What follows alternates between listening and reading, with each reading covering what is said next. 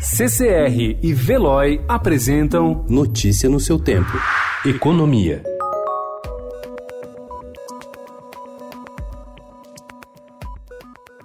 A balança comercial brasileira teve em 2019 o menor superávit desde 2015, quando ficou em 19,5 bilhões de dólares. O saldo do ano passado foi positivo em 46,7 bilhões de dólares, 19,6% abaixo do registrado em 2018. Tanto importações como exportações recuaram. No caso das vendas para fora, a queda foi consequência principalmente da crise argentina e da guerra comercial entre China e Estados Unidos, que freou o comércio global.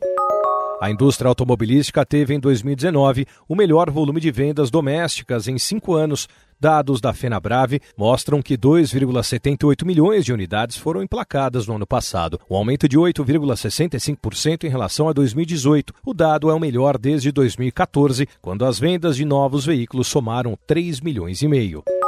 A Caixa deve lançar em março uma linha de crédito para financiamento de imóveis com um juro pré-fixado, disse o presidente do banco, Pedro Guimarães. Será a terceira modalidade de crédito da instituição financeira. Hoje são oferecidas duas linhas de crédito pós-fixadas, corrigidas pela taxa referencial ou pelo índice oficial de inflação, o IPCA. O Líbano recebeu ontem um pedido de prisão da Interpol contra Carlos Gonz, afirmou Albert Serhan, ministro da Justiça libanês, à agência de notícias oficial do país, a NNA. O ex-presidente da aliança Renault-Nissan fugiu na última segunda-feira do Japão para Beirute. O executivo cumpria a pena de prisão domiciliar em Tóquio por acusações de crimes financeiros. Notícia no seu tempo. Oferecimento CCR e Veloy.